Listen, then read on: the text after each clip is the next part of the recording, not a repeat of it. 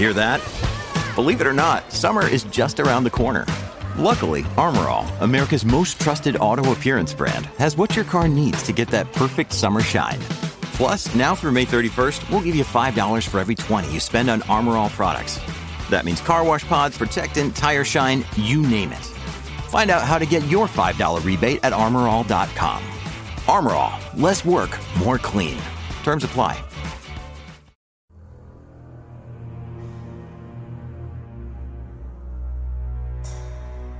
嗨，晚上好，欢迎来到今天的奇闻事件部，我是主播莫大人。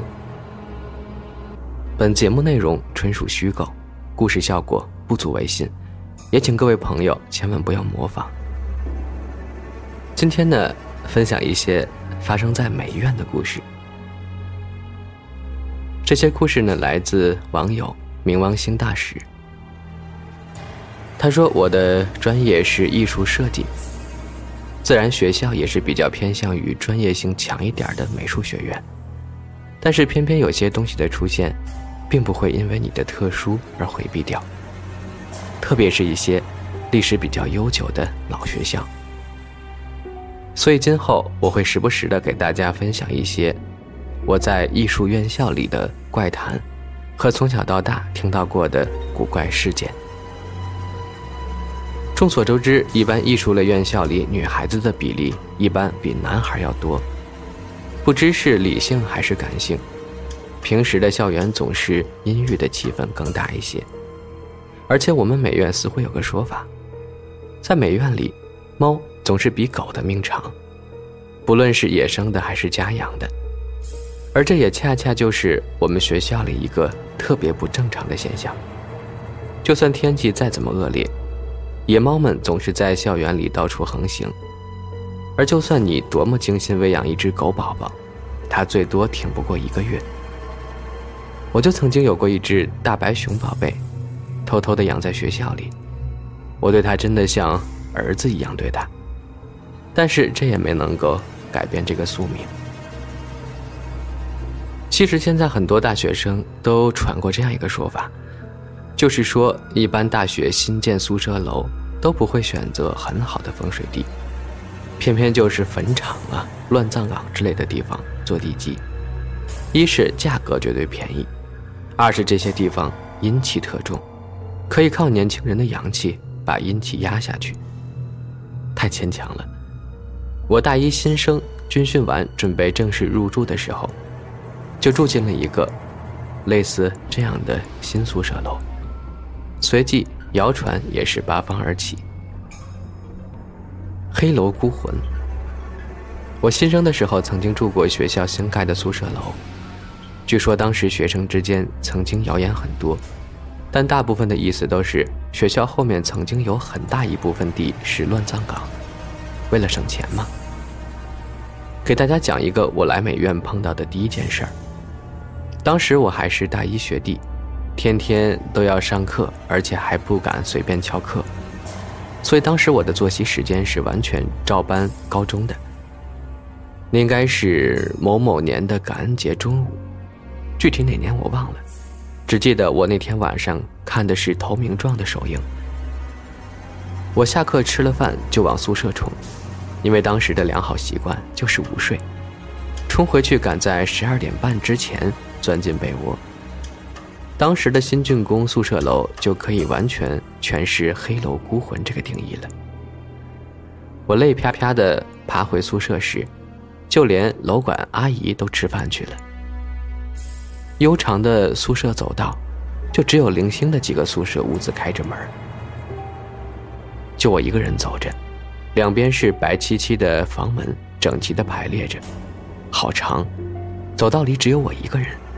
外面是小雪花漫天，走道就只有几盏白炽灯亮着，那个画面感呀，你能想象到？我刚刚开门进了宿舍，突然感到肚子略有不适，就准备往阳台上卫生间冲。谁知道我同一宿舍另一个小伙子已经占先冲了进去，正在大号呢。当时我感到快不行了，就往屋子门口冲。想看看其他自己班的哪个宿舍有人在，先救救急。这时候我就看到我宿舍左斜对门，宿舍里有一个人影开门进去了。我当时心里那个激动啊，跟着那位进了他们宿舍就往卫生间冲，也没管是谁，就给人喊了句“借卫生间一用”，就蹲进去了。等我彻底解决了问题了，心情愉快的走出来，想找那位兄弟道谢时，发现屋子里并没有人了。我还纳闷，人哪儿去了？就准备先回自己宿舍，可刚一出门，就看到了这宿舍四个小伙子一块回来了。当时我还愣了一下，想到是谁这么好心呀，专门给我开门解决困难，正准备打招呼呢。谁知道那四个小伙一起问向我：“你怎么从我们宿舍出来了？”于是我就把事情的来龙去脉给他们四个说了一下，他们马上就反驳道：“我们四个一起吃饭一块回来的，根本没有人提前回来呀。”当时我反应过来就瞬间懵了，仔细一回想，我才发现不对，因为他们四个没有骗我。我仔细的回忆那人的背影。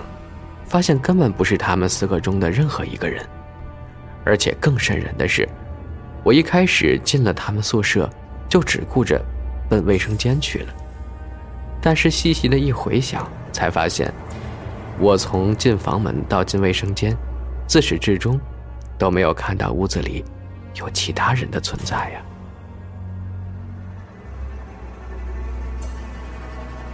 不知道各位看官碰到过鬼叫魂这种事儿吗？当年大一的时候，我曾经听到过隔壁几个同学讲到这事儿。不过就算事情过去很久了，我和那几个同学现在提到当年那件事儿，都很是一个诡异。大一时，我的新宿舍楼还没有连上宽带，所以那时我天天没事儿就喜欢去别人宿舍玩。当时我住的是四人间。由于各种原因，我宿舍人全都不在学校住了，我也就堂而皇之的住起了个人单间因为太寂寞嘛，时间长了，我就和隔壁宿舍的几个小伙成了好朋友，无话不谈。有那么一段时间，我经常在别人宿舍聊天聊到后半夜。可能时间大概是五六月的时候吧，我在隔壁住着的一个小伙。不知道因为什么原因请假回家了。我当时呢也没在意。正常的时间过了大概有两个星期之后，隔壁宿舍的另一个小伙也请假回家了。然后我也很奇怪，就打听了一下到底咋回事可谁也说不出个所以然来。事情就这样不了了之。其实根本不算什么事儿。我大一在新的宿舍楼里待了整整一年之后，学校方。把我们安排搬去了旧的宿舍楼住，我也就和原来隔壁宿舍的那帮朋友住到了一块儿。他们中的一个也搬出学校到外面住了。直到九月的某一天，我和我对角床的小伙聊天就是后来请假回家的那位。先前请假回家的那位已经搬出去住了。他才给我说起了几个月前发生在他们原来宿舍的故事。当时大一的新宿舍不像现在的一些学校老宿舍，房门的锁不是挂锁，而是碰锁。由于我班里的几个宿舍全在楼道尽头，所以我班上的几个宿舍夏天晚上睡觉从来不锁门，仅仅是虚掩着。有小偷的话，推门即入。不过就算有小偷，也不会去偷美院新生的宿舍。几个破画框、画架，几箱子二手颜料，可能卖多少钱呀？所以我们晚上睡觉，有时连门都是开得很大，透气儿。希望宿舍能吹到穿堂风。但是也就是因为这种图省事儿的办法，让我那几个同学尝到了苦果。不知道各位有谁碰到过掉魂这种事儿？我先前说的那位请假回家的孩子就掉了魂儿，貌似是他不知道去了什么地方，就把那个地方不干净的东西带回了家。别跟我说，现在大城市没有这种脏东西多的地方。我们学校的地下停车场就是其中之一。当时据很多人亲眼见证，本来挺阳光、挺开朗的一个小伙一夜之间就开始双眼下凹，面色发黑了，真的很明显的，性格消沉，话也少了，容易犯困，但就是睡不着，毫无食欲，走路怕光，谁都可以看出他不是原来的那个他。其实事情的发生也就一夜之间吧，他不知道从哪儿得到一个很民间、很民间的解掉魂的方法，就是晚上睡觉时把一碗水放枕头旁边，然后放一根针在水里，针的另一头拴一根线，从碗里一直顺到门口，门不要关太死，轻轻碰上就成。按理说这样的办法也不是没人用过，应该是有效果才会传得出来吧，但不知为什么。用到这位同学身上，竟出现了反效果，他反而招来了更多的脏东西。具体给我说的这件事的人，还不是那个掉魂的小伙，而是睡他旁边床的人。我们美院最好的一点就是人不多，所以宿舍也能分得稍微多一点。四人一间，空间很大，而且四个人都睡上铺，自己床下边是写字台，为了方便。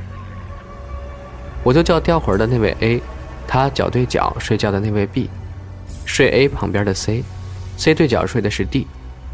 当时 B 同学晚上睡得比较早，等差不多两点之后，所有人都睡下之后，A 才睡，开始收魂仪式。具体的情况就像我说的，待把该做的都做完了，只要睡一觉，早上起来就没什么大问题了。半夜三四点，B 同学睡得正香呢，突然听到一声“滋”的声音，很小声，却很清楚。门开了，他没有转过身去看怎么回事儿，因为太困了，可能意识模糊的人都不会太在意。他准备继续睡的时候，突然听到从 A 那边喊出了极其难听的骂人的话，所以 B 听到 A 的骂声也是山东方言。比当时的第一直觉就是 A 在说梦话呢。大家都知道，如果你碰到了脏东西，第一时间不要慌张，要把你听过的所有脏话全都朝他骂出去。直到过了一会儿，C 才反应过来，不是 A 在说梦话，而是他们宿舍进来脏东西了。具体 C 是怎么知道的呢？因为 C 听了大概有三分钟 A 骂人之后，A 就慢慢的不吵吵了。C 当时感觉是 A 睡熟了，梦话也就说完了。正当 C 准备继续合眼睡时，他隐约感觉到自己脚那边的被子角在被什么东西拽着往床下拖。当时他瞬间就清醒了，因为他反应过来，刚才 A 在骂人是有理由的。没办法，这时 C 也差不多全身僵硬，不敢动了，开始有一句没一句的骂起来。但很明显，这招在 C 这儿效果就不如 A 了。C 明显的感觉到被子已经有三分之一已经被拽到床边了。这时他无名的脑子充血，一下子开始使劲的拽他的被子，但可以感觉得出来，他们俩的劲儿差不多。C 知道，如果他不把被子拽上来的话，说不定那脏东西拽完被子就该往他床上爬了。这时，他无名火冒了出来，一下子直直坐起来，然后他就看到了他毕生难忘的东西——一个人的脑袋。具体点是一个矮女人的天灵盖。说她是女人，是因为她看到了长长的头发；说她矮，是因为 C 的床那个高度只能看到天灵盖，就知道只有小个子或者小孩了。至于那玩意儿到底是大人还是小孩，样子如何，C 还是没有敢再往下看。C 后来给我形容，那一瞬间就好像是到了生死边缘一样。他如果就这样让那东西把被子拽了下去的话，可能第二个被拽下去的就是他自己了。C 一下子往后一倒，顺带抓着被子一下子躺到了床上。可是他可以明显感觉到被子被他拽了回来。这时，他突然有一个很不好的念头冒了出来。那东西见被子被他拽了回去，是不是接下来就该往他床上爬，然后拽他了呢？万幸的是，C 在床上哆哆嗦嗦的等了大概十分钟吧。可能困意大于惧意，渐渐的他又睡着了。第二天一大早，C 就起床，把另外三个人喊起来，挨个问了下关于昨晚的事儿。其实 A 当时骂人的话是骂那个脏东西，而 B 和 D 其实也都听到了开门声和骂人声。但是试问一下，有谁胆子大，碰到这种情况还能稳稳躺着不动？虽然最后事情不了了之，但是就 A 的掉魂这件事儿，还是没有解决。大家感觉 A 的情况更严重了。A 没有解决掉自己掉魂的事儿，反而招来更多脏东西。他没办法买了车票回了家，据说回家后请了几位神婆给他收魂才好的。但是，详细是怎么说的，就没有敢再追问过了。